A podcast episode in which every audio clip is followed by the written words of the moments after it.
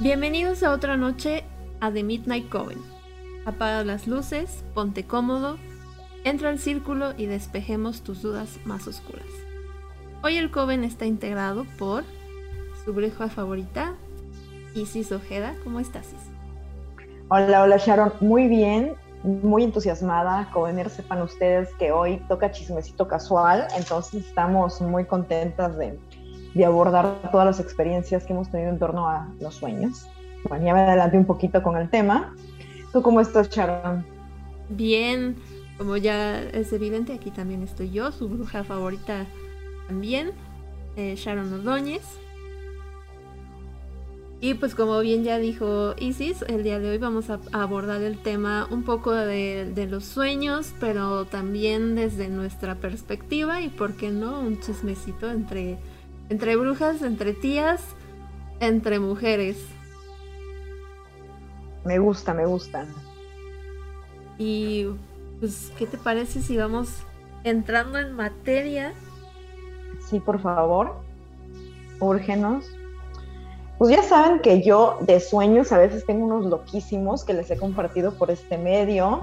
A veces son bastante lúcidos. De hecho, ahorita haciendo memoria y y tomando nota de los sueños más épicos. No sé si en alguna ocasión te comenté, Sharon, que hace que será como año y medio más o menos, soñé que estaba en una persecución zombie. Okay.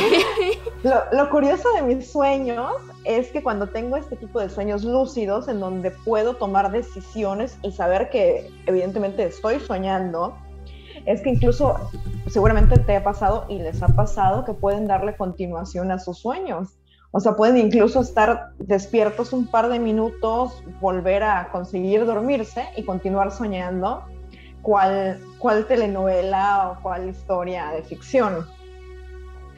Entonces me acuerdo mucho de este sueño porque hay un detalle que es como un, como un denominador en mis sueños y es que siempre estoy en casa de mi abuela. O casi siempre. Eh, yo no sé, seguramente debe, debe ser algún tipo de cuestión eh, psicológica eh, que quedó por ahí muy enganchada a mi psique, pero siempre, siempre me veo en su habitación o en su sala. Y en esta ocasión me acuerdo que ya la isla estaba oscura y por algún motivo yo estaba en una especie de, de comida con compañeros de la oficina y me acuerdo mucho que empezaban como que a murmurar que se estaban levantando los muertos. Entonces entramos a una, a una habitación eh, bastante desolada y en algún otro punto ya estábamos en la calle y estábamos como que vagabundeando y ya me estaban persiguiendo, pero yo llegaba a casa de mi abuela, todo estaba abandonado eh, y veía como pues todos estos tipos ya zombificados. Eh, estaba para esto situado en la playa, playa norte de esta isla. Eh, y me acuerdo mucho que me desperté justo cuando uno se me iba a balanzar. Pero, o sea, yo sabía que iba a morir y, y lo tenía muy claro y de algún modo como que me sentía ya preparada. Eh, ahorita no me acuerdo de más detalles, seguramente lo subieron, pero fue un sueño bastante largo eh, y bastante cómico en la medida de lo posible. Y me acuerdo mucho que para esa temporada igual estuve soñando también con zombies y tampoco hay un motivo específico porque, porque dejé de ver The Walking Dead hace mucho. Pero me acuerdo también que estaba en una especie de hospital abandonado y que cuerpos mutilados me perseguían. Eh, me perseguían sí, estuvo loquísimo porque aparte sí era como muy detallado el asunto. Y fue una especie hasta de videojuego porque al final me acuerdo que todos, a todos nos tenían como en una especie de campo de concentración, haciendo filita y ya listos para tatuarnos un número, un número de identificación. Y ahí despertaba. De esto tiene como año y medio. Y fueron los sueños como más creepy, pero al mismo tiempo como que de algún modo, o sea, me sentía yo en pleno videojuego eh, fueron divertidos incluso, eh, no me malviajaron para nada, pero bueno, si hablamos de mal viajes, seguramente te acordarás que también he estado soñando bastante feo. Y el último eh, fue justo que sentí que me ahorcaban, que me asfixiaban, se los compartí fuera de, fuera de grabación, que me asfixiaban. Yo no identificaba las manos, pero sí tenía cierta idea de dónde podía venir el asunto. Sin embargo, como que logré despertar y no sentí temor, como que era un sentimiento ya familiar, ya conocido. Simplemente dije, ah, me voy a volver a dormir. y me volví a dormir. y conseguía dormirme muy profundamente y, no pasaba más, o sea, no me malviajé, no dije, se me está subiendo el muerto, alguien me quiere como que asustar desde este otro plano y así, así la cuestión. Y sí me acuerdo que justamente nos habías comentado que esta vez que tuviste esta experiencia, ni siquiera le prestaste atención y fue así como, ay, me vuelvo a dormir y te volviste a dormir. Justo, y tiene una semana de diferencia más o menos, que justo fue así que, ay, qué hueva, ya conozco esto. Ya sé de dónde viene. Sí, o sea, creo que ya, era una energía que te parecía conocida. Claro. claro, y... Con esto de los sueños de los zombies, a mí la verdad es que creo que también me ha pasado, es que recuerdo, pero no me acuerdo así como toda la historia en, que en algún momento tuve un sueño en donde habían zombies y aliens. Pero es que mis sueños cuando los cuando entran aliens se vuelven muy curiosos. Los aliens en mis sueños sí sí juegan un papel importante porque siempre están persiguiéndome y siempre estoy corriendo de ellos. Wow, con aliens nunca he soñado. Nunca. Y me gustaría, jamás. Que yo me acuerde, no. No, no. Ah, bueno, y volviendo al tema de sueños lúcidos, hace muy poco platicaba con mi abuela. Eh, yo considero honestamente que mi abuela, si se hubiera dado el tiempo para despertar espiritualmente o para a lo mejor escarbar un poquito más, eh, seguramente que habría tenido, em, pues por ahí muy buenas, muy buenos descubrimientos en cuanto a, a lo que ella puede o pudo haber hecho. Em, porque ella desde muy jovencita percibía cosas, bueno, les he compartido en diferentes ocasiones que ella vivía en casa de un tío médico, bueno, y como se estilaba en los 50, su consultorio estaba en la misma casa. Entonces ella cuando entraba a ese consultorio, eh, su tío tenía una calavera y ella escuchaba desde pasos, voces, murmullos, que azotaban luego las llaves, que movían las cosas, incluso varias veces al borde de su cama llegó a observar la silueta de un hombre con sombrero. Eh, llegó a observarla, eh, que la veía fijamente, o luego estaba ya haciendo sus actividades cotidianas y también se sentía observada. Cuando se quedaba sola, escuchaba, escuchaba pasos, cómo bajaban la escalera, cómo, cómo se movían las cosas, el tintineo de las llaves.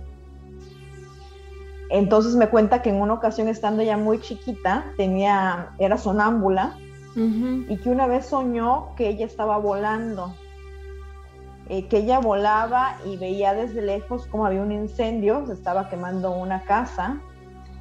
Eh, eh, cada que ella tenía estos, estas situaciones de, de sonambulismo, su familia normalmente o su papá la iba a meter porque se salía de su casa entonces sí como que cuidaban mucho ese detallito de que ella no se fuera más allá de donde la pudieran observar. Entonces me contó que soñó esto y que al día siguiente, en efecto, se supo que se había quemado este lugar. ¡Wow! Sí, cuando me lo dijo me voló completamente la cabeza y yo no me acordaba porque, bueno, eso me lo contó hace muchos años y hace muy poquitos meses me lo volvió a comentar y me voló la cabeza. Así como que, wow, y desde siempre, desde siempre ella ha tenido este tipo de cuestiones. Entonces te digo, si quizá ella se hubiera tomado el tiempo para este despertar, para estudiarlo más y, y sobre todo para aceptarlo, aceptarlo como una parte positiva de su vida, seguramente que habría logrado cosas interesantes. Claro, haber trabajado con, con eso como herramienta suya, ¿no? Ella que sí. Totalmente. Ella es Pisces. Me imaginé, lo, lo pensé, pero como que dije, mm, no sé, no lo sé. Espera, no, no, no, perdón. Ella cumplió años justo el 14 de, de febrero. 15 de febrero, sí. Acuario. era Acuario. Es Acuario, sí. Mm. Pero bueno, con un Pisces muy presente también. Seguramente.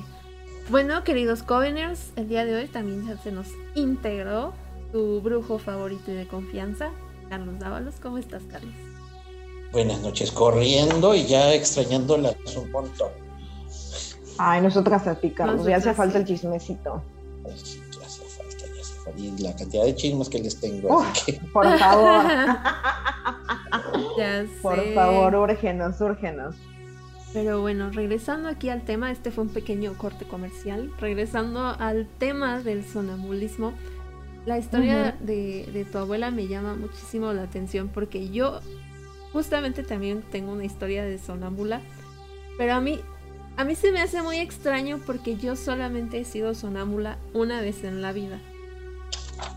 Y yo, o al exorcista, o sea, en la casa donde vivíamos antes, era una casa de dos pisos, entonces yo me dormí arriba porque medio me sentía mal y para llegar a mi cuarto era bajar unas escaleras, caminar un pequeño, bueno, un pasillo y luego subir unas pocas escaleras más. Y luego ya estaba estaba mi cuarto que pues como yo tengo una cuata compartíamos cuarto, o sea, era un cuarto grande con dos puertas para las dos. Entonces, yo esta noche no sé qué sucedió, pero yo bajé todo el recorrido vomitando. O sea, yo. ¡Wow! Vomité como exorcista todas las escaleras, como dos veces, el pasillo. O sea, yo vomité toda la casa. Y desperté justo en el marco de mi puerta llorando. Porque para mí vomitar es representa una impresión muy fuerte. O sea, creo que desde ese día yo no soporto vomitar y, para mí es horrible.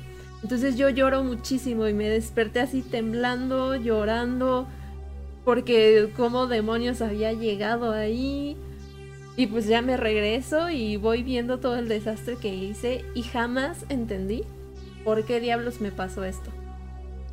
E, e, eso te iba a preguntar, entonces el, tema que tú tienes con el vómito que ya me habías comentado, ¿viene, viene a raíz de esta experiencia de sonambulismo? Yo creo que sí, porque para mí fue, fue muy traumático. o sea, yo... Claro, claro. Yo no supe cómo diablos me paré de la cama, cómo no me caí, cómo... O sea, yo bajé escaleras, subí escaleras. Qué fuerte. Nunca supe. Y esa fue la única vez que, que yo fui sonámbula y nunca entendí por qué ni nada. Mm, ¿Te acuerdas si durante tu día hubo algún detallito que pudiera haber detonado esta situación? Pues como que sí me sentía mal del estómago porque por eso me mm. dormía arriba para estar más cerca de mis papás. Ellos dormían arriba, entonces eso me mantenía más cerca, pero pues yo no me esperaba que iba a bajar vomitando toda la claro, y sorpresivo que no te hubieras caído también sorpresivo. Sí, no, hay, hay unas cosas que me pasan muy extrañas que es eso y las veces que me desmayo, cuando yo me desmayo es como, como que no pierdo del todo la conciencia y empiezo a, a moverme, como si estuviera convulsionando, pero no es una convulsión, porque estoy consciente de...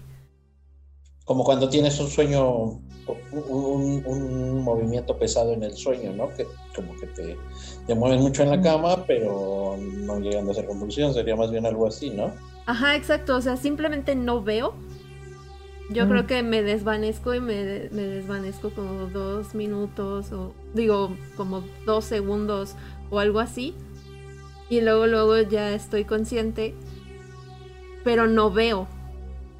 Y entonces, pues yo empiezo a mover todo el cuerpo, o sea, pataleo, e intento seguir, pero no veo nada. Y ya después ya regreso en sí.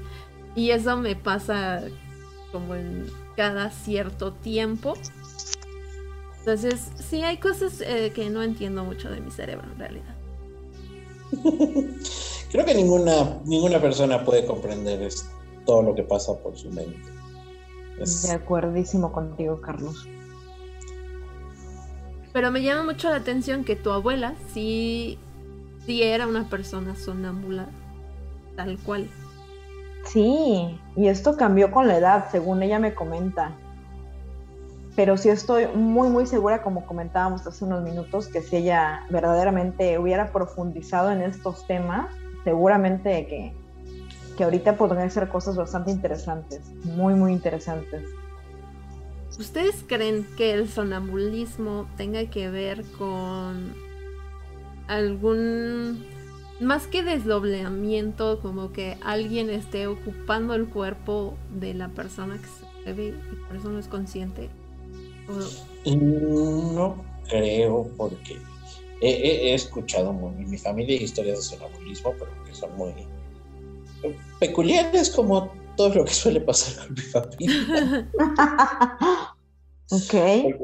Mi tío, el más grande, cuando era niño, era, era sonámbulo y lo que solía hacer era, era levantarse de la cama, agarrar un zapato de mi abuelo y orinarse dentro del zapato. Así que no, no, no creo que, el sonambulismo tenga que ver con, algo así. Yo creo que, que, el sonambulismo es más bien un sueño tan, pero tan vívido que tu cuerpo deja ya de, ser consciente que estás en un sueño y hace que tu cuerpo se active dentro de la, de la, fase REM para empezar a moverse. Podría ser, sí. Digamos que el sonambulismo es lo más parecido que tenemos a las máquinas en estado de piloto automático no eres consciente de que lo haces, pero lo haces. Me hace sentido, sí. Pues sí. Tal vez también por lo mismo, yo soy una persona que le cuesta mucho trabajo llegar al estado REM. O sea, ahora ya me monitoreo el sueño gracias al reloj y... Y, y me dice, me bueno, me saca como mi ciclo de sueño y cuántas horas duermo y yo paso entre una entre 45 minutos a una hora en el estado REM. En general mi, mi sueño es súper ligero. Entonces tal vez también como que me da mi llegar a estados muy profundos de sueño.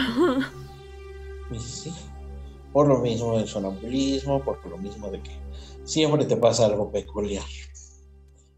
Yo no lo había pensado hasta ahora que lo estamos analizando. Ahorita estaba leyendo, es que les decía a Isis que luego yo anoto mis, mis sueños. Si no tengo mi libreta a la mano, luego los anoto en notas del celular. Ahorita me encontré uno. Se los voy a leer. Por favor. Dice. Eh, empezaba con que yo tenía un novio, que no era mi novio actual, pero este novio se tenía que casar con mi hermana. Entonces íbamos a un restaurante donde había gente de la élite. Habían muy pocas personas, pero tomaban medidas de seguridad para que nadie los viera.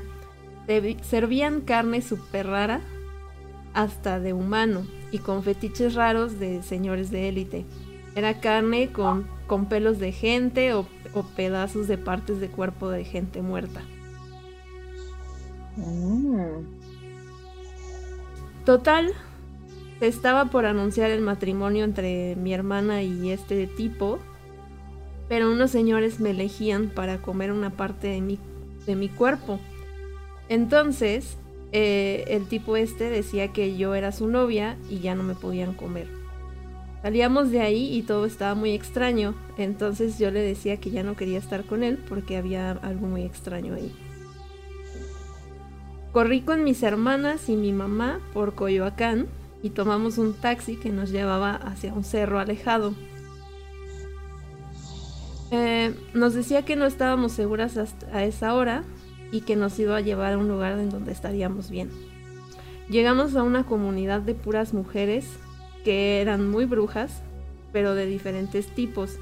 Algunas curaban con las manos, otras con hierbas, otras rezaban a santos, Total, nos recibían muy bien y nos hablaban del espacio, cómo se formó y cómo podían ayudarnos.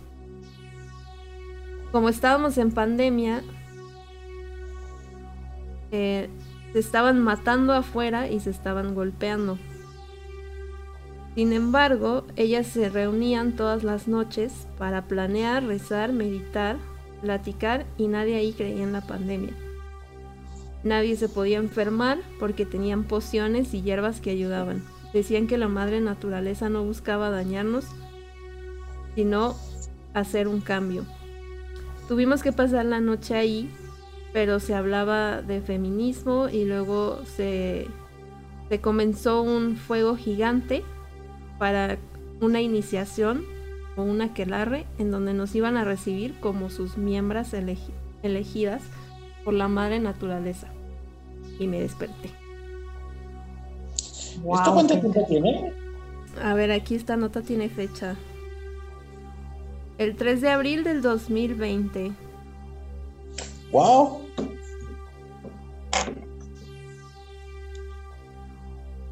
Qué curioso, ¿no? O sea, fue durante la pandemia. Durante la pandemia, pero casi a inicios, porque era del 2020. Uy, ahorita que comentaba sobre esta gala, me fue inevitable pensar en un performance que, que ejecutaba Marina Abramovic hace cinco años, seguramente escucharon de él, en donde igual exponía cuerpos humanos en escenas masivas con esqueletos y la dinámica era como que comer del cuerpo, alimentarse del cuerpo y de la sangre. Sí, sí, yo sí lo vi y... Loquísimo pues el tema. Hay fotos donde están pues un montón de famosos en esta, en esta escena. Que se dice, se dice, según las teorías de conspiración, que de verdad sí estaban comiendo carne humana. es lo que se comenta. de hecho, del tema, el tema Marina Abramovic me gustaría muchísimo profundizarlo sobre sus performances y demás, porque sí tiene unas cosas que a mí me vuelan la cabeza completamente. Eh, seguramente te acordarás, Sharon o Carlos, si lo viste, que también tuvo una, una presentación, una expo en donde pintó eh, murales con su propia sangre de periodo. Wow. Sí. Y a esta se le llamó, me parece que ingredientes para, o sea, es lo que ella quería hacer era como una especie de, ¿cómo, cómo, cómo le podemos llamar? Era un recetario, es que ella escribía como recetas, así con la sangre escribía recetas, pero recetas creepy, o sea, es que su trabajo es muy perturbador. Muy perturbador. A ver si luego, le dedicamos. Esta artista nunca he escuchado. Sí, tiene unas cosas súper creepy, ya te las vamos a pasar. Si sí, sí. quienes nos están escuchando conocen más de su trabajo, saben, pero a mí sí se me hace súper creepy, me da una vibra, o sea, yo veo esa la foto de esa señora y te lo juro que yo digo, híjole, está... ¿En serio? Está come niños, de verdad, come niños. A mí su personalidad y su físico se me hace súper imponente. Me parece que, que sí, en efecto, tiene una vibra muy, muy oscura, pero, ¿sabes? Yo me siento de algún modo como atraído hacia ella. Ay, yo no. Voy a tener que googlear porque ya me metieron tanta intriga que Bueno, ya sabemos que Isis tiene el don de empatizar con la gente oscura. Entonces... abrazo y sí, en efecto, a mí Marina me parece una mujer impactante, o sea, alguien a quien seguramente te cuesta mantenerla en la mirada. Pero bueno, también hay cosas lindas de ella, como esta presentación que hizo en, un museo de Nueva York hace un par de años con su expareja, en donde ella tenía la dinámica de verse a, los ojos con varios hombres que iban pasando uno tras uno en una mesa. participar. y en una de tantas le llega a su expareja. Ok. Entonces, eh, pues todo el panorama, se imaginan eh, el feeling del momento de sostenerle la mirada al hombre con el que compartiste una vida. Eh, fue, fue intenso, o sea, es un video muy, muy intenso. No me acuerdo ahora del nombre de, este artista. Habrá que buscarlo. Ulay, Ulay. Sí. Muy fuerte como sea. Así es. Yo ese trabajo no lo conocía, pero toda su parte creepy, eh, a mí la verdad es que me parece una mujer perturbada. Hay belleza en la oscuridad. En su oscuridad hay mucha belleza. ¿Sí? Totalmente. Pero es que, no sé, es que también yo llegué a ella indagando un montón con todo esto de Pizzagate. Eh, estaría bueno en algún momento abordar el tema, pero me clavé tanto que quedé súper... quedé loca. o sea, llegué a lugares muy feos. Eh, no, yo también me eché todo el hilo, busqué, indagué, leí y demás. Yo llegué a ella eh, porque en algún momento de la vida topé por ahí por un artículo sobre su primer performance, o uno de los más populares, en donde ella se presenta desnuda ante un grupo y pone en una mesa diferentes artefactos. Ah, con las armas. Con las armas, desde espinas, cuchillos, agujas, lo que te puedas imaginar. Entonces era analizar mucho el comportamiento humano cuando una persona se te presenta de una forma tan vulnerable, hasta dónde eres capaz de llegar. Sí, claro, y fue en... ¿Cuál fue la reacción de la gente? ¿Cómo? ¿Cuál fue la reacción de la gente? Al principio todos estaban así como de cómo le vamos a hacer daño. Es que tenía así como rosas con espinas, tenía armas de, o sea, pistolas, tenía sí, así es. un montón de cosas ahí. Y cuando ella les dijo que si podían usar esas cosas, la gente empezó a atacarla, pero sin piedad alguna, hasta el borde donde ya alguien la apuntó con el arma. Y, y fue como demostrar esto, que cuando tú le das tu consentimiento a la gente de hacerte daño, no van a tener piedad. ¿Y de verdad se expuso a ese nivel? Sí. O sea, fue... Sí, fue en los 70 esto. Fue, y es de hecho de sus performances más populares. Uno que también me, me, cautivó muchísimo fue cuando se iba a separar de su ahora expareja. Ambos caminaron la muralla china eh, al final se sientan en silencio y, deciden concluir lo que tenían en, un plano amoroso. Tuvieron que caminar toda la muralla para poder terminar. Digo, está bien que lo, lo haya transmutado de esa manera, pero qué hueva. caminar. que desde luego, qué hueva, pero es una forma poética de terminar. Eres la menos indicada para eso porque me has hecho caminar a mí distancias similares a las de la muralla Sí, pero no pasaría del todo el recorrido de una muralla china con alguien con quien ya no quiero estar. Eso sí, pero, pero de que China puedes caminar. Definitivamente. pero bueno, al final de cuentas lo vendieron exacto, sí. Y pues cada quien, ¿no? Cada quien transmuta su energía a la manera en la que se le ocurra. Pero bueno, regresando a los sueños. Me, me pareció muy curioso releer este sueño, o sea, yo no lo había releído hasta apenas hoy. Y me llamó mucho la atención porque algo que ya les hemos platicado antes es que los sueños se comunican con nosotros de la manera en, de, la, manera en la que nosotros entendemos. Los sueños son como una maestra de, educación Montessori. Ajá. me gusta, me gusta. Entonces, bueno, a mí me gusta todo este tema de las teorías conspirativas y todo, todo el tema de las brujas, de las brujas y todo esto. Entonces, con lo que más me quedo creo que es la segunda parte en donde ya llego a este a este lugar con las mujeres eh, y todo el aquelarre y todo esto, porque justamente durante todo ese tiempo del 2020 es cuando empiezo a trabajar, bueno, empezamos a hacer el otro podcast, en donde empiezo a conocer más gente de, de este mundo y empiezo a indagar más en mi lado espiritual, pero ya a profundidad, ya no tan por encima como lo, sino como que ya estoy lista para indagar más a profundidad. Con la responsabilidad de hacer algo por tu bienestar espiritual, Sí, como que ya es este llamado de, bueno, ya, ya la tonteaste mucho, ahora hazlo de manera responsable, ahora ya es algo importante a lo que le debes prestar atención. Entonces, creo que eso me gustó mucho de, ese, de volver a leer eso y también porque justo yo empecé durante la pandemia a tener como un círculo de mujeres, pero donde era solo yo con mi mamá y mis hermanas. En donde nos propusimos aprender un poquito más, nos dejábamos libros de PDF de, de temas así mágicos para compartirlos. Entonces, bonito, sí. como que también fue conectarme con, con mi familia de ese lado. Wow, qué bonito, qué bonita dinámica. Me gusta, me gusta.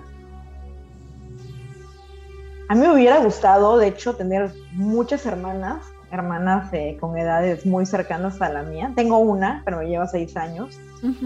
Pero sí, me imagino que, que, debe ser algo precioso poder compartir todo esto, ¿no? Todo este crecimiento espiritual, descubrimiento, exploración y demás. Sí, sí, es muy bonito. Ojalá te puedas también conectar con tu mamá, porque creo que también explorarlo de ese lado súper mágico. Claro, claro, y sanador también. Perdonar a tu linaje, eh, bueno, me parece hermoso, me parece hermoso. Sí, pero bueno, ustedes cuéntenme, sueños. Ahorita que dices el tema de las teorías conspiranoicas, que es como lo que te hace reaccionar, creo, creo que, que las dos lo han experimentado cuando salen conmigo soy muy baboso de los edificios. Siempre que voy por un lugar, volteo a ver edificios y digo, ay, ese está muy bonito, ese no me gusta, está como muy moderno, ese está como que muy así. Todos mis sueños son en edificios súper, súper locos. Creo que hubiera sido un buen arquitecto, ¿eh? Creo que hubiera sido yo un buen arquitecto. si plasmara lo que tengo en los sueños, o sea, en, mis sueños hago edificios tipo Inception. ¡Wow! ¡Qué genial! había uno donde, donde de, hecho tiene mucho que ver con lo que, con lo que viene con el viaje a Argentina, porque fue como que el momento en el que me di cuenta de que, quería ir y quería como que darle otro, otro enfoque a mi relación como que más firme. Y, y fue porque soñé con Joana y estábamos caminando por, por, por, una... ¿Cómo se llamará? Como las calles que están alrededor de la, de la fuente de petróleos, que hay puentes y, parques y jardineras, pero no hay edificios, pero no es parque. En una zona así. Era, era como un sendero rodeado de, de, algunos árboles, de algunas estatuas, de algunas cosas así muy locas. Y entrábamos a un edificio que era como una iglesia, pero, en los, pero había engranes por todos lados y los engranes eran escaleras eléctricas que subían para las, para las partes superiores. Era así como que nos parábamos en el cuadrito del engrane y nos llevaba hacia, hacia arriba. O sea, sí, creo que sí es como dice Sharon, los sueños buscan la manera de que los entiendas. Y así era como eso de que le tomaba la mano, nos parábamos en el mismo eh, escaloncito de metal y empezábamos a subir juntos, en los perros, empezábamos a subir juntos y llegábamos, íbamos ascendiendo y al final teníamos una vista preciosa de, un horizonte bellísimo. Mm, qué bonito. Sí, qué bonito. Sí, sí, sí. ¿A ti cómo te hablan tus sueños, sí pues justo comentaba con Sharon que durante la pandemia estuve soñando mucho con zombies. Eh, me sorprendió también leer un artículo hace unos minutos en donde se comentaba que la mayor parte de la población estuvo soñando con gusanos, con entes, eh, eh, también con zombies. Entonces no, no dudo que esto haya tenido injerencia. pero bueno, esta fue una parte. Por otro lado, yo también sueño mucho con jardines sueño con casas antiguas, me sueño muchísimo en casa de mi abuela. Eh, me veo siempre en su habitación, no sé por qué, seguramente habrá algo, algo ahí que quedó en el inconsciente. Y bueno, los últimos sueños que han sido muy lúcidos han sido los que les he compartido, en donde nunca me había pasado esta situación de sentir que alguien me atacaba durante el sueño, que alguien me quería jalar, que alguien verdaderamente quería perturbar ese momento. Eh, y bueno, estos sueños pasaron desde el miedo absoluto, el pánico, hasta el último que tuve en donde me sentí asfixiada, como comenté hace unos momentos, en donde fue una aceptación de decir, ay, de nuevo, de nuevo está pasando, voy a continuar durmiendo. Sí. Entonces-. Sí, No fue como ya, nada. ya estuvo bueno. Sí, pues que ay, ya van a empezar. Hace rato me pasó algo muy, muy, muy peculiar. Hace dos horas. Ok. Estaba, estaba en la mesa contando la experiencia que tuvimos con, con ciertas personas Ok. y, y me compré un montón de anillos. Muy anillos. bonitos todos, por cierto. Pues Foto, foto.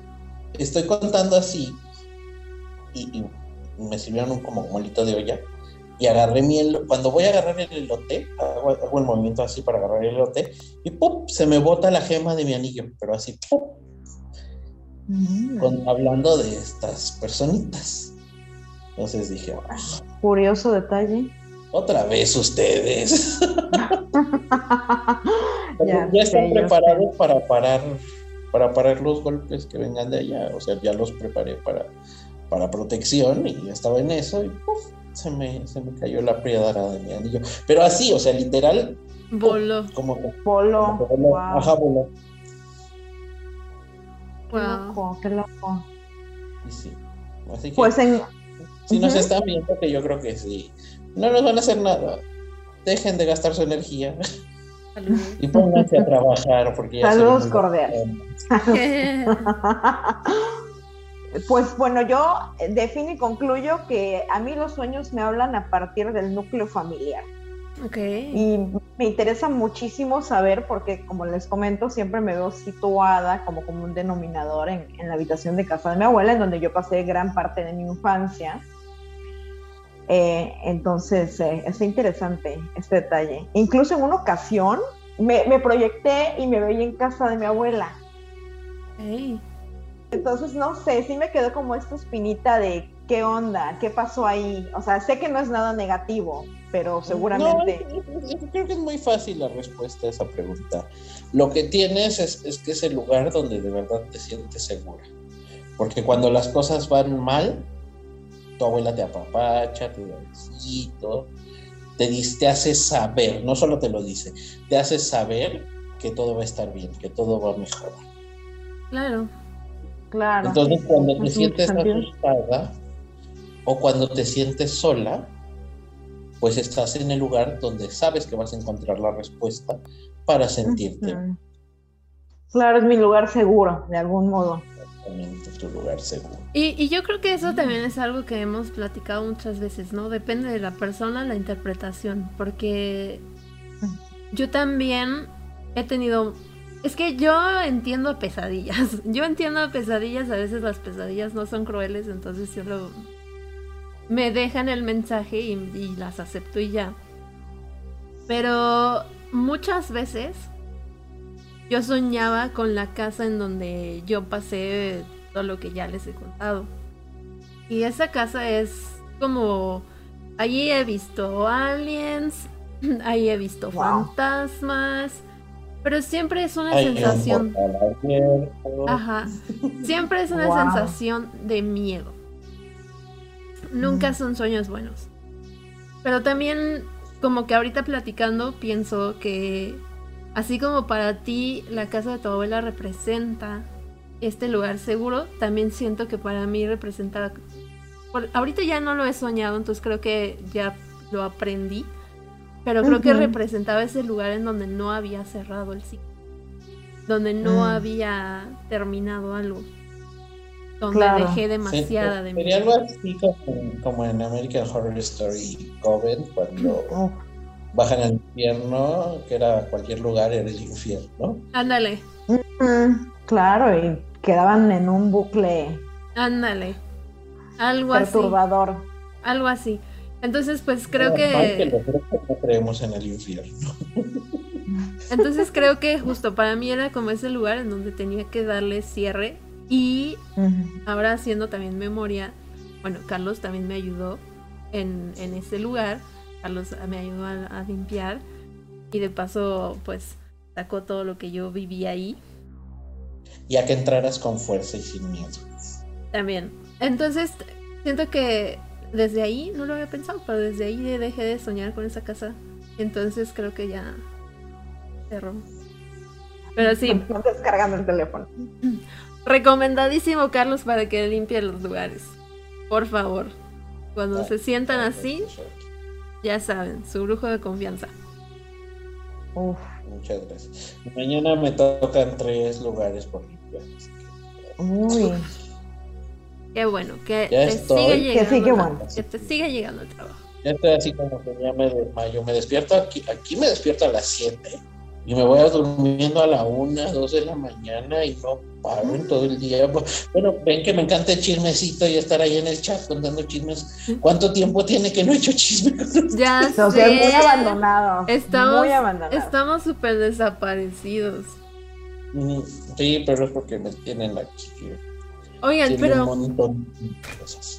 Ahorita pensando en, en como Isis eh, dijo que los sueños eran sobre su familia, me quedé pensando si tendrás Pisces en la casa 4. Porque como que empecé así a, no sé, se me vino así el flashazo en astrológico. Y dije, ¿será que así como también está plasmado en nuestra carta natal, nuestro Pisces. Vamos a pasar nuestras cartas natales, Sharon. Nuestro lenguaje de los sueños. Ah, estaría bueno por ahí profundizar en las cartas. Podríamos invitar a Norata para hablar de, ese tema. Es que ahorita me quedé así como descubierto. ¿Dónde, ¿Dónde, está Pisces en cada carta? Ajá, yo dije, ¿dónde está? Yo, yo sé que yo tengo Pisces en la casa 3.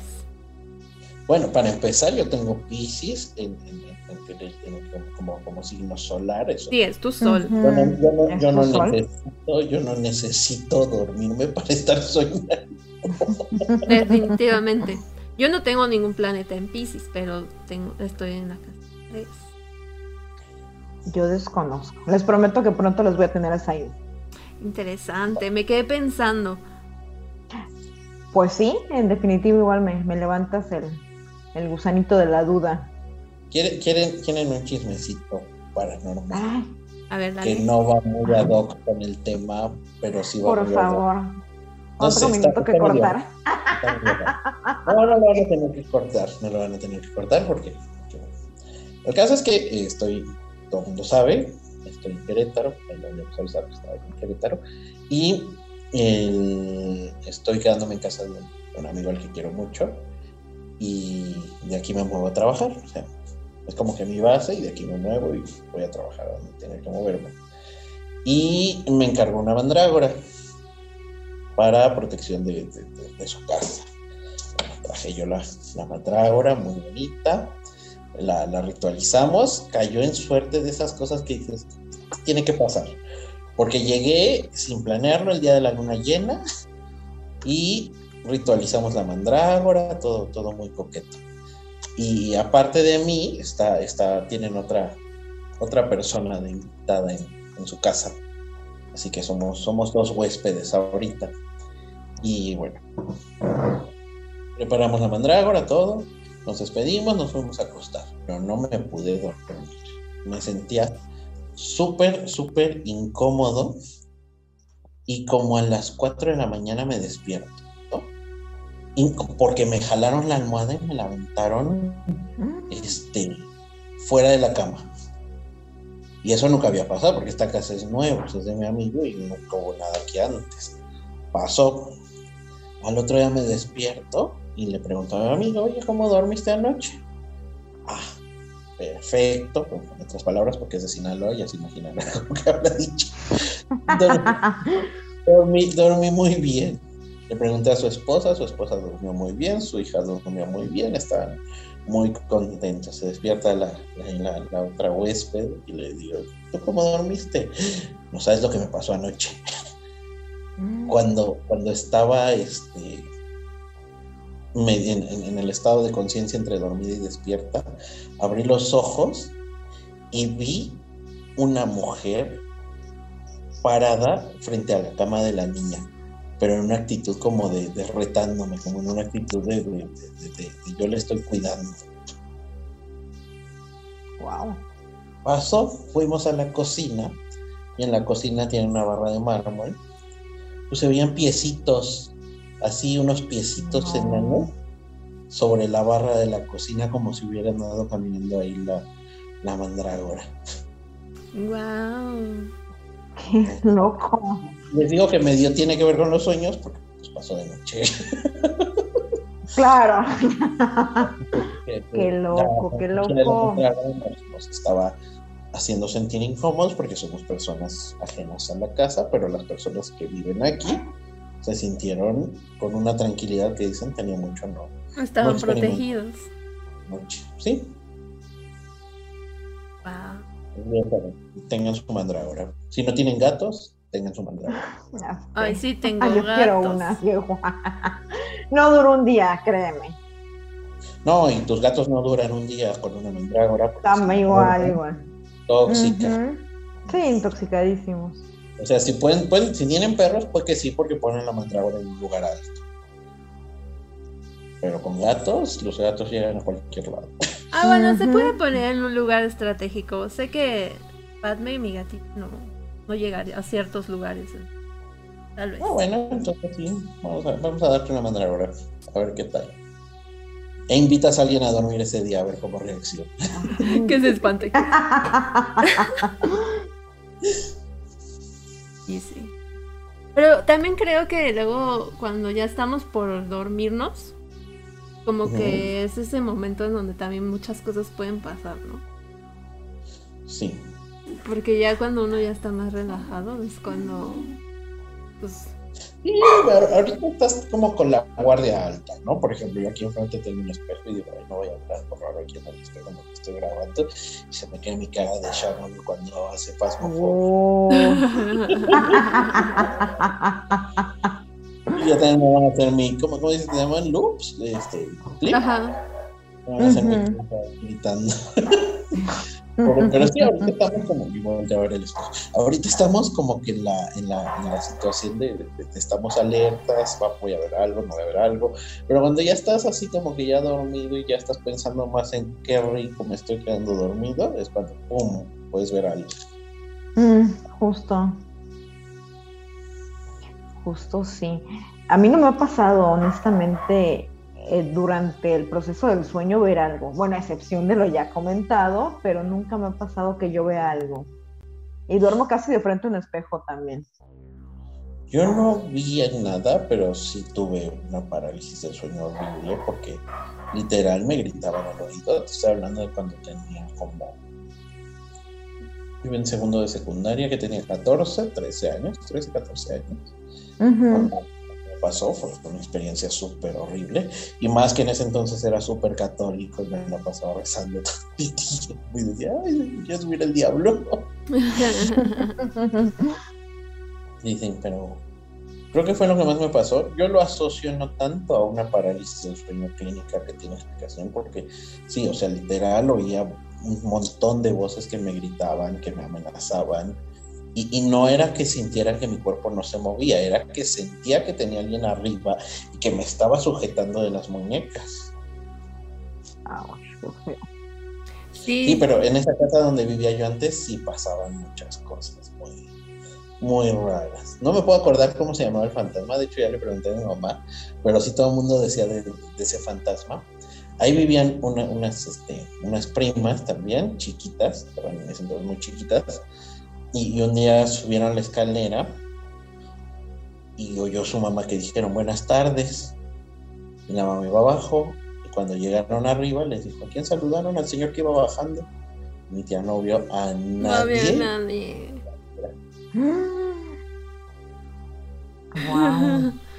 Y Sí. siempre el mismo, o sea, todos, todos, todos los inquilinos lo habían visto en algún momento, hasta mi mamá, que mi mamá no cree, Y la No. mía. Lo vio. Era un señor que decían que se vestía como los señores de, de antes de pueblito, su camisita de blanca de, de, de- de lino, su sombrero. ¿no? y su bigotito. Mm, Y Qué fuerte. Ese, ese señor, sí. Miren, me están refrescando historias paranormales que ya ni me acordaba. Yo tengo una buena de mi cuñado. Así estamos, así hemos estado.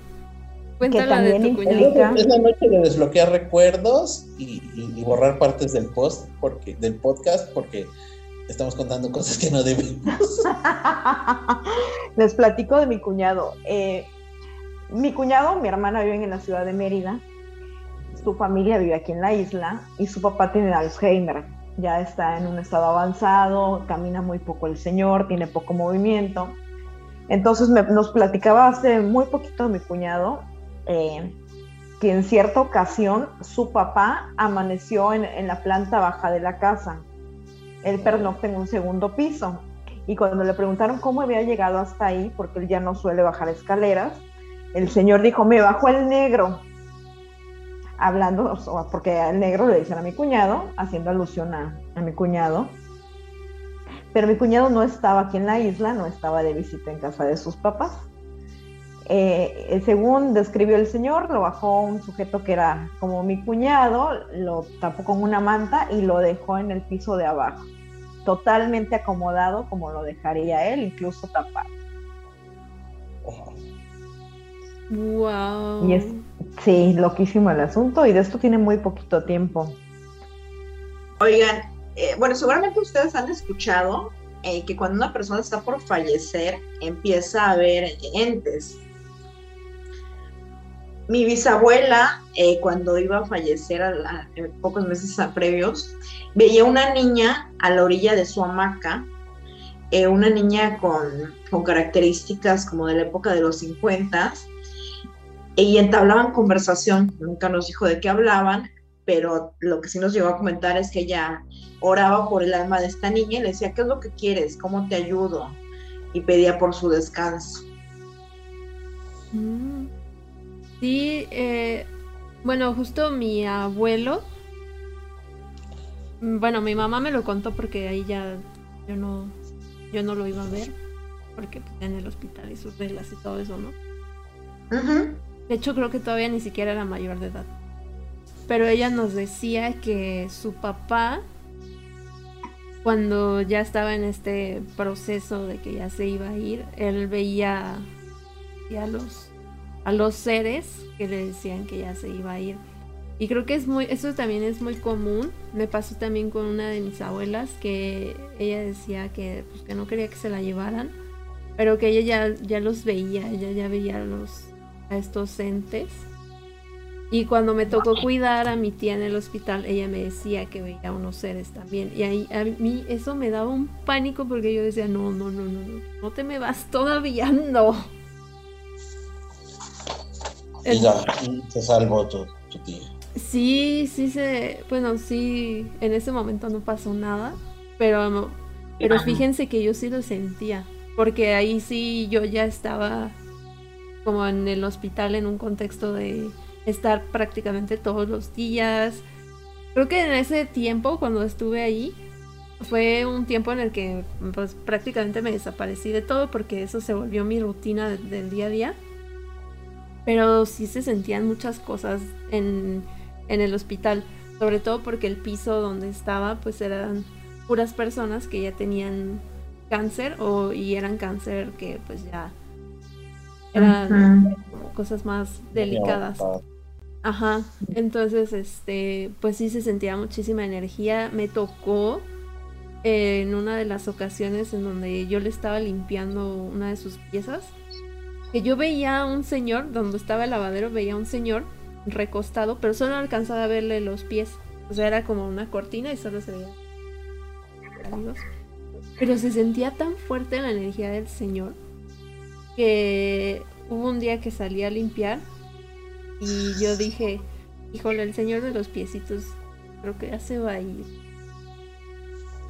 Y ya regresé y todo y cuando de nuevo en una de esas idas al lavadero a lavar una de las cosas, estaban los familiares hablando con, uno de los doctores y yo estaba como de, vayan con él, vayan con él, vayan con él, vayan con él. Estaba yendo el señor. Wow.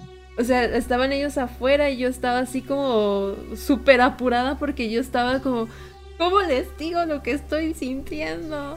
Y pues en ese momento no tenía nada trabajado todo esto. O sea, entendía cosas pero no las controlaba.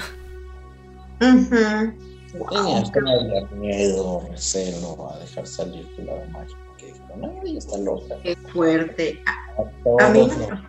No, y aparte estaba súper desconectado, o sea, yo estaba más enfocada en, en ayudar y cuidar a mi tía que pues que ni por aquí me estaba pasando, ¿no? Ni- Estoy sintiendo la muerte aquí. claro, a mí me pasó algo similar, creo que se los he compartido en, en algún momento, cuando mi abuelo enfermó, eh, un día antes de fallecer, yo me levanté muy temprano en domingo, a eso de las 7 de la mañana, abrí los ojos y el primer pensamiento que tuve fue, huele a muerte. Y suena cruel decirlo, pero así se me disparó y dije, huele a muerte, hoy algo va a suceder. Y pensé inicialmente en un amigo que estaba pasando por una etapa depresiva. Dije, a ver si este cabrón no ya hizo algo. Y bueno, lo primero que hago al despertar es escribirle a mi mamá. Le digo, hola mami, buen día, ¿cómo estás? Y me dice, estoy en el hospital porque papá se puso mal. Y efectivamente mi abuelo enfermó, tenía un problema eh, en la vesícula. Ese día lo internan un domingo en la mañana. Eh, él fallece el día lunes posterior. Y el día que lo sepultaron, no, perdón, a los dos días, me acuerdo mucho que yo llegué a la casa, en la parte de, de abajo de su casa hay, un- hay un ventanal, hay una ventana eh, que yo normalmente dejo abierta, ahorita que tengo gatos, en ese momento no tenía, pero la dejaba abierta para que circulara el aire. Y me acuerdo mucho que yo, me parece que le iba a abrir, me incliné sobre el sillón que está a un costado de la ventana para abrir, y en lo que yo estiro el, brazo, siento una especie de brisa aquí en el antebrazo, como si una colita de gato eh, hiciera fricción. Y me llamó muchísimo la atención porque fue algo, algo de segundos, algo totalmente insta- instantáneo. Entonces Manuel sube justamente en este cuarto donde estoy grabando ahorita, él tenía montada una oficina, eh, subió por unas cosas y cuando bajó le empiezo a contar lo que sucedió, cómo me sentí y lo que percibí. Me dice, sí, yo también lo acabo de sentir, como una especie de energía que pasó y bajó por las escaleras y salió nuevamente a la calle. Eso fue a dos días de, de que él falleció. Y cuando sucedió esto, yo me puse también muy paranoica porque dije, esto tiene que ser una señal, a ver si no se nos va una segunda persona en la familia, algo va a pasar, pero bueno, afortunadamente no, no sucedió a más. Pero bueno, luego analizando la situación, sí, sí fue muy impactante porque en verdad fue el primer pensamiento que tuve, incluso me sentí mal y dije, ¿cómo puedo estar pensando en muerte y, y asociándola con conocidos? Pero sí fue tal cual así de huele a muerte. Este día huele a muerte. Y era un día soleado, lindo, ni siquiera era un día que pudiéramos conectar con alguna sen- sensación eh, negativa. Pero sí las, las cosas. Esto fue hace ya cuatro años. Wow. Mi abuelo falleció justo el día de su cumpleaños, número 79. wow. Que sí, yo también creo que a veces la muerte se manifiesta así de diferentes formas y, y nos avisa. A mí me ha pasado con todos mis abuelos. Siempre he sabido en qué momento. Entonces sí es como que a veces es ese tipo de intuición que a veces uno no quiere escuchar, pero pues tampoco puedes negar porque está ahí. Conocimiento eh, no, no, no es una maldición saber. Al contrario, es una- Desde luego. Creo que es algo con lo que todos tendremos que trabajar en algún momento para, para ser conscientes de que se nos bendice con eso y si es alguien a quien amas y ya es inevitable que le va a pasar algo, pues aprovechar el- para, para ir, despedirte y pasar un momento con, con esa persona. Creo, creo que por eso somos bendecidos con esos dones. Pues sí. Sí, sí, coincido con ustedes. Pues para los que nos están escuchando, si todavía tienen a sus familiares, abrácenos mucho, disfrútenos mucho Sí. y valoren Cuiden mucho a sus abuelos. Así es, y que, bueno, creo que sobre todo eh, el vínculo con los abuelos me parece de los más preciosos, me parece que, que son oro puro en verdad y que hay muchísimo que aprender de ellos, entonces aprovechenlos, apapáchenlos y cuídenlos mucho. Y sí, los que, los que tienen chance. Yo nunca tuve chance de convivir con mi abuelo. Yo solo con los maternos. ¿En qué se quedan de todo este tema de los sueños? Que yo creo que le podemos sacar para un montón, Uy. porque hoy fue como un día de, de chisme paranormal y desbloqueos paranormales también. Sí, sí, estuvo muy raro el tema de hoy. Creo que, creo que fue un programa que fluyó bien, que, que, que, que, no, que no nos centramos en una cosa, bastante bien. Uf, con en sus, en los comentarios sus historias paranormales, todo el chismecito. Si se les desbloqueó algo escuchando el video, cuéntenos. Sí, por favor, háganos saber. Yo con qué me quedo, Eh, pues en definitiva con que tengo que empezar a escribir lo que sueño. A veces hay unas cosas muy locas, como te comentaba Sharon, que tienen continuidad, que me vuelvo a dormir y es como si yo decidiera a qué personajes incluir, qué decisiones tomar. Antes me pasaba mucho, por ejemplo, que yo estaba soñando y evitaba en el mismo sueño que alguien me matara. Ajá. Como que siempre tengo un temor a la muerte intenso, entonces digo, no, no me puedo morir, no me voy a morir y me despierto. Nunca me he dejado morir en un sueño, hasta donde me acuerdo. Entonces es algo, es algo que trabajar porque definitivamente tengo que aceptar la, la muerte como proceso natural. Entonces, No, porque quién sabe que, que es como en las películas de Freddy Krueger. ese, buen punto, buen punto. Pero bueno, sí quiero como que escarbar un poquillo más, porque bueno, también está esta situación con personajes que hemos tenido aquí como invitados, bueno, en otros espacios como invitados, que sí me han perturbado verdaderamente y me han hecho pensar que, que hay algo por ahí que, hay que descubrir.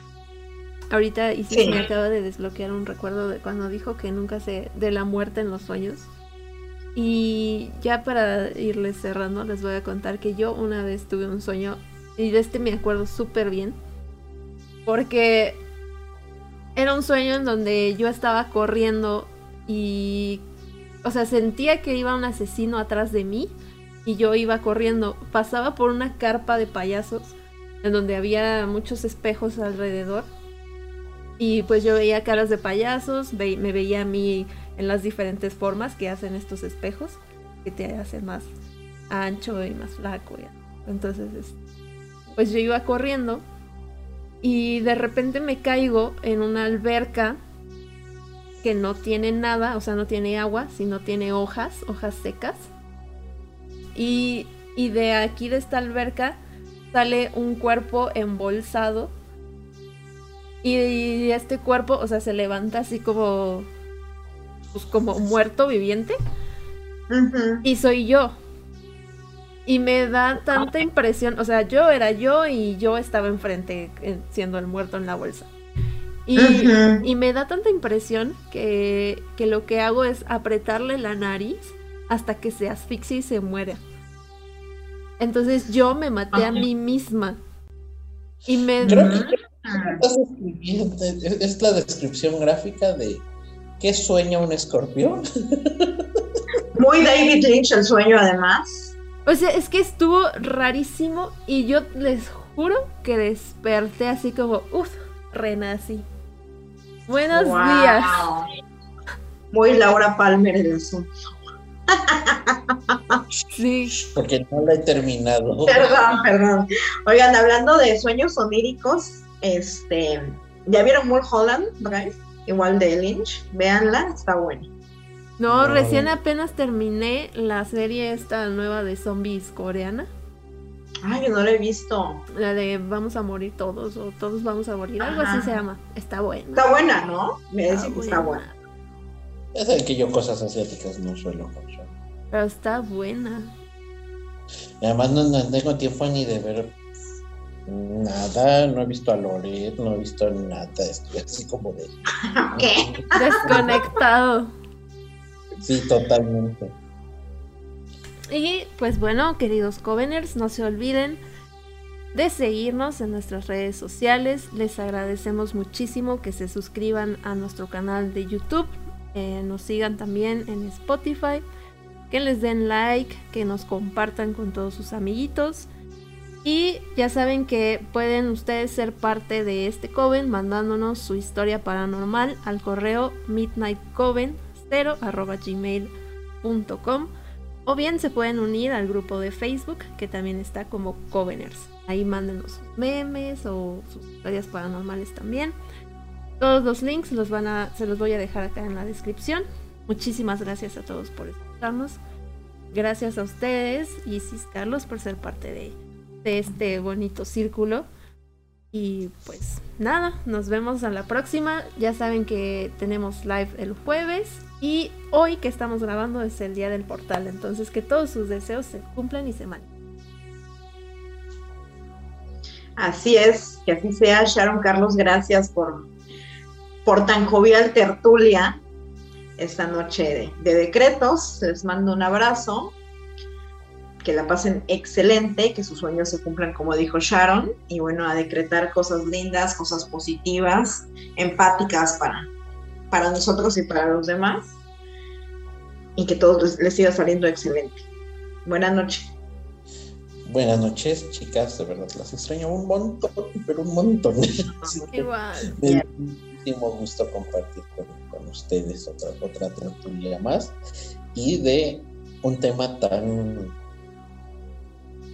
eh, extenso y tan cambiante como, como, una hidra que enfrentamos esta noche. ya tenía mucho que no, no, teníamos un tema que nos sacara del tema y nos hiciera volver al tema. justo, justo. Estaba ya todo como muy académico, nos hacía falta un episodio como de... ya nos soltamos. Espero que yo lo disfrute. Ya viene fin de mes también.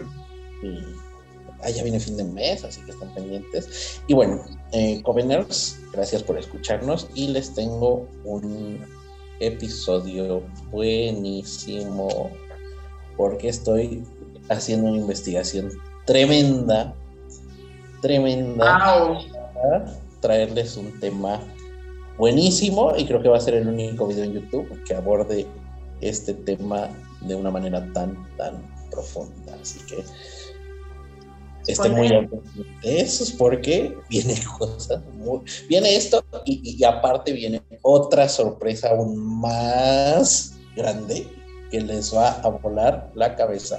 Así que lo mejor que pueden hacer ahorita es estar súper pendientes de nuestras redes. Bueno chicas las quiero mucho y ya no, no, me extiendo más porque parece que últimamente las despedidas se me dan como dicen pobre. Pues nos vemos en la próxima. Bye. Bye.